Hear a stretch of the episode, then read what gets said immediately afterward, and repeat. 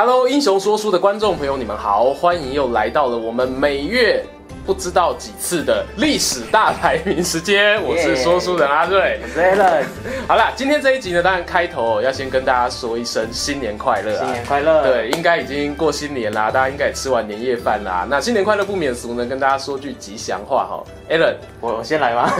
不准讲扭转乾坤。好，财运奔腾，财是三个牛的分。哎呦哎呦，不好写哦。好，那换我换我换我来，祝大家新的一年哦，有勇有谋。好，可以吧？可以吧？可以可以可以吧？好啦，废话不多说，我们今天这个历史大排名的主题呢，要来跟大家聊的是最受我们观众朋友喜欢投票出来的前五名的中国历史上名臣。哎，什么是名臣啊？简简单就是居高位嘛，像什么宰相啊，或是类似的职位。OK，或是对整个朝代有重大决策或贡献的人。其实名臣不好定义啦。我们当时在选择做这个题目的时候，觉得说搬一颗石头。砸自己的脚，对。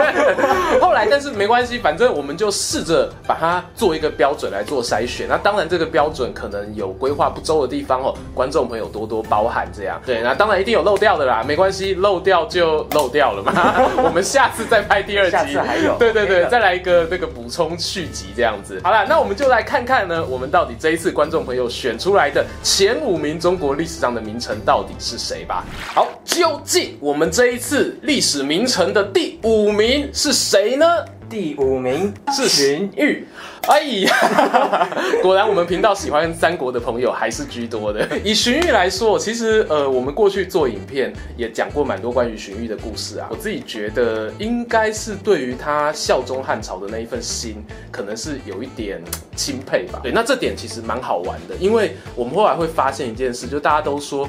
呃，荀彧他在汉朝做官，可是曹操呢，他又想要篡夺汉朝。尽管曹操终其一生没有篡汉哦，那我就想奇怪喽，那会不会其实曹操他是顾念着荀彧的旧情哦？这么浪漫？对 对对对，很浪漫他。他怕老朋友难过，对，所以说虽然老朋友后来过世了，但是他也决定说啊，老朋友都过世了，可是我终其一生，我还是不要背叛我的老朋友，交棒给下一位。对对对，我的儿子去篡汉。对。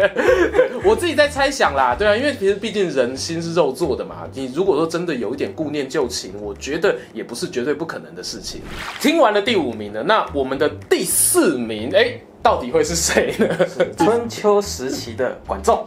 哎呦，孔老夫子的偶像，没错。哎，大家以前读《论语》都记得，孔子非常欣赏管仲这个人哦。那这边观众朋友选管仲，我相信啊，当然还是有一些嗯，基于说他政策上面的一个考量。他最主要就是在经济跟商业方面有很重大的影响。哎呦，重商主义嘛，对，重商主义啊，制造国币啊，减轻赋税，盐铁专卖的制度。哦，我以为你要讲另外一个专卖，留给我讲 给你了。哎，人家讲到的重点，我觉得。很好玩哦，就是管仲他在促进商业这方面呢，我觉得他是在齐桓公时代很重要的一个人物。他会让我联想到谁？你们知道吗？联想到织田信长。哎呦，哎，那么远，哎呦，那么远，对吧？有点远啊，有关联。因为织田信长大家都记得，他战国时代他推行乐事乐作令，那他最重要就是他会用一些诱因，用一些福利给商人，让商人他们愿意来自己的国家境内进行投资也好，买卖也好。管仲呢，他也做了一个我自己觉得蛮。类似的一个事情，就是他在这个齐国的国境内啊，他有设立一些商务旅馆啊，然后也提供一些外来的商人一些补助啊，哎，那这样子他们就可以很开心的来到这个地方做生意做生意了。那当然还有更开心的事啊，干嘛笑成这样？笑成这样呢？这一点呢，其实在《战国策》当中哦，有提到说，当时呢齐桓公的王宫里面呢是有设立一些小宿舍。好的小宿舍一间一间的，那小宿舍里面呢，就会有美女啊，一个一个的。然后如果你要进门找美女呢，就要付钱哦，那个钱叫花粉钱。那付了花粉钱之后呢，就可以跟美女那个那个。然后后来这笔钱呢，就会进到齐国的国库里面。所以其实有些人会说啦，当时管仲呢，他疑似哦是有开启了一个这样子的一个性专区、性产业专区。那当然这在实际上面并没有太详细的资料，那这里也提供给大家做一个参考。管仲真的是赞了，赞！好，听完了第五名、第四名之后呢，接下来我们的前三名要来啦。第三名究竟是何方神圣嘞？第三名商鞅。谁？太冷门了吧？哎、欸，这我自己觉得有点不可思议。未来我们好好做一集商鞅好了。今天就时间关系，我们平均分配哦。为什么这些观众朋友、网友们会想要知道商鞅？第一个就是史上第一个阶级改革，构造改革，对，构造改革。再来就是他把他自己的治国理念传入了秦国，再把它发扬光大。我自己很欣赏他的一点是，有一个舞台让他发挥的时候啊，他是全力以赴、全力挥洒。不管后果怎么样，对，不管后果怎么样，商鞅他呃他的这个整套思想理路啊，就是据他自己啊，他是非常崇拜一个法家的大学者，叫李悝。对啊，李悝这个人以前课本上介绍的不多啦，但其实他有一个很重要，我就他推动的一种东西叫做平敌法，用白话文讲叫做量价抑制。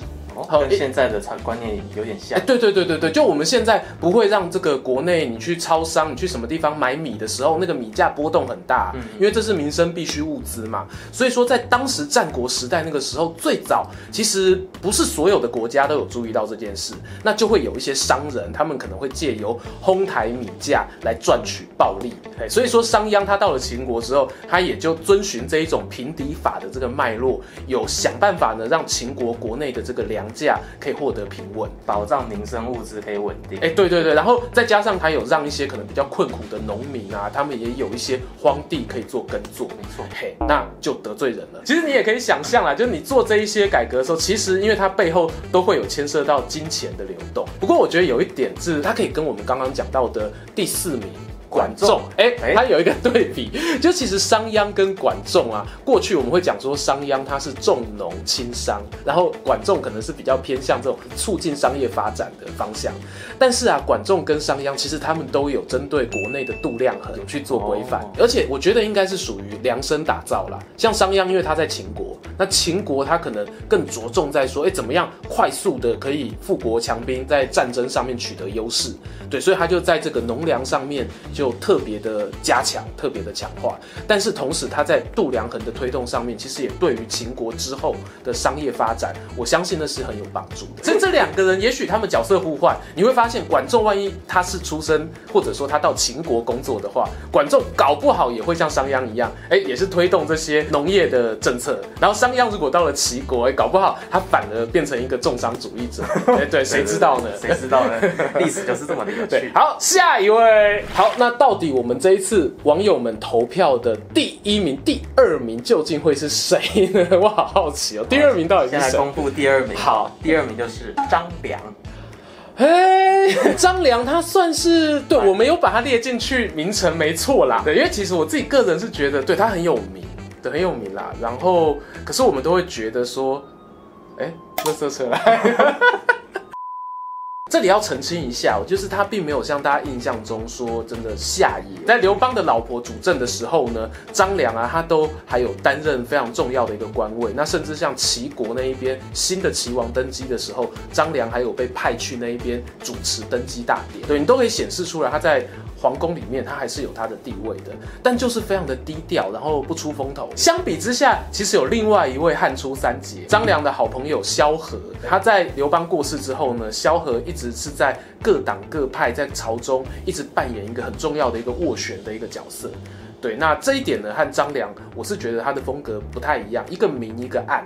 对，那当然萧何，我自己是还蛮有兴趣讲的，也很想知道说张良他到底是如何躲过吕后对，对，怎么赢得吕后的芳心？哎，这个我们未来哦有机会再拍一支影片，好好跟大家说说。好，终于要来到了我们的重头戏，锵锵锵锵锵锵锵，到底第一名是谁呢？第一名是。诸葛亮，又是他，三国迷的代表。哇，我真的是一点都不意外。我记得当时在做这个投票的时候啊，有些人问说啊，那个怎么没有东吴的人啊？就是譬如譬如说周瑜啊什么的。其实我们本来还有真的有想要放啦，但是如果放的话，依照我们频道中 大家观众的这个比例，前五名应该都对占满，对前五名就有三个人。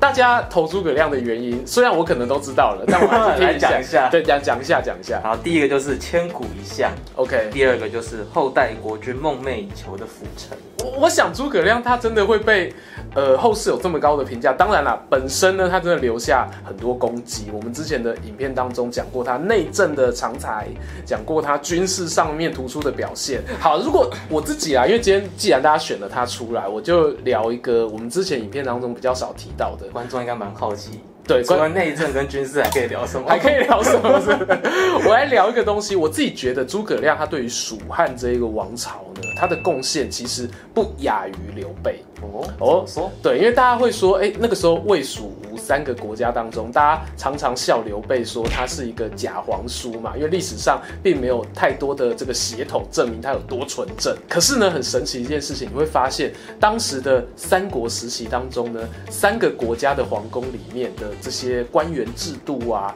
或者说政治局势也好，还真的是蜀汉的那一个小朝廷跟当时的东汉原本的朝廷。非常非常的神似，不管是外戚的结构也好，还是国家的官员制度也好，你可以看到诸葛亮呢，他是把他梦想中、理想中汉朝的朝廷应该是一个什么样运作的方式，把它搬到了当时的益州成都那个地方。关于这一点上面呢，我自己会觉得，呃，如果要用这个角度看，蜀汉是汉朝的一个正统，诸葛亮呢，他要占了非常非常大的功劳。是呢，我发现啊，刚才我们前五名哦，被这个三国迷力保，我们有两个保障名额，保障名额，对 对对，被霸占，对被霸占了。所以想问问一下 Alan，到底六到十名还有哪一些人选？OK，六到十名分别是刘伯温。张居正、萧何、李斯、李鸿章。哦，李鸿章在第五，在第十名。第十名啊，我没有讲过李鸿章啦，我们讲过李鸿章。然后刚才你说第六名是刘伯温，对，哦，他他其实跟张良的历史形象有一点类似，对，军师型的，但是因为他传说很多，所以说大家可能蛮喜欢他。然后再来是张居正。心目中最大的遗憾吗？对，我心中最大的遗憾，因为其实我自己在设想这个名臣的时候，大家有提到我们刚开头跟大家说什么是名臣，我们设想一个有影响力的人，然后他在国家很重要的大臣的位置，然后想办法改变这一个国家的制度。我当时心中其实浮现的名字确实是张居正，但因为他毕竟在我们过去考试的生活当中，他也占据了很大的成分，大家都有点痛苦。对，Alan 都还记得，唯一记得对什么一。条鞭法，对对对，没错 对，那所以张居正呢，他确实是我自己觉得蛮可惜的，被挤到第七名去了。对，然后第八名是萧何，萧何。哦，我们刚才张良的时候有聊到他嘛，我就觉得他一表一里一明一暗。然后再来就是李斯跟李鸿章。哇，很可惜啊，未来有机会讲。对啊，没关系啊，因为我们真的这一次做大排名，其实就是想了解一下，说我们心中觉得有名的名城，跟网友心中大家喜欢听的名城，是不是有一些落差？对，结果发现其实没有差很多啊，有人大概抓到几个，对对，对，大概知道大家的口味哦。那接下来啊，就这新的一年即将展开。我们相信呢，在新的一年当中呢，我们就可以把一些大家喜欢的人物故事哦，重新拍成独立影片，然后再分享给大家。期待期待期待期待。好，那今天的历史大排名呢，哎，到这边要告一个段落啦。那各位观众朋友，记得不要忘记啊，订阅英雄说书频道，打开小铃铛，开启全部追踪。我们下一次历史大排名再见喽！我是说书人阿瑞，我是 Alan，拜拜。拜拜。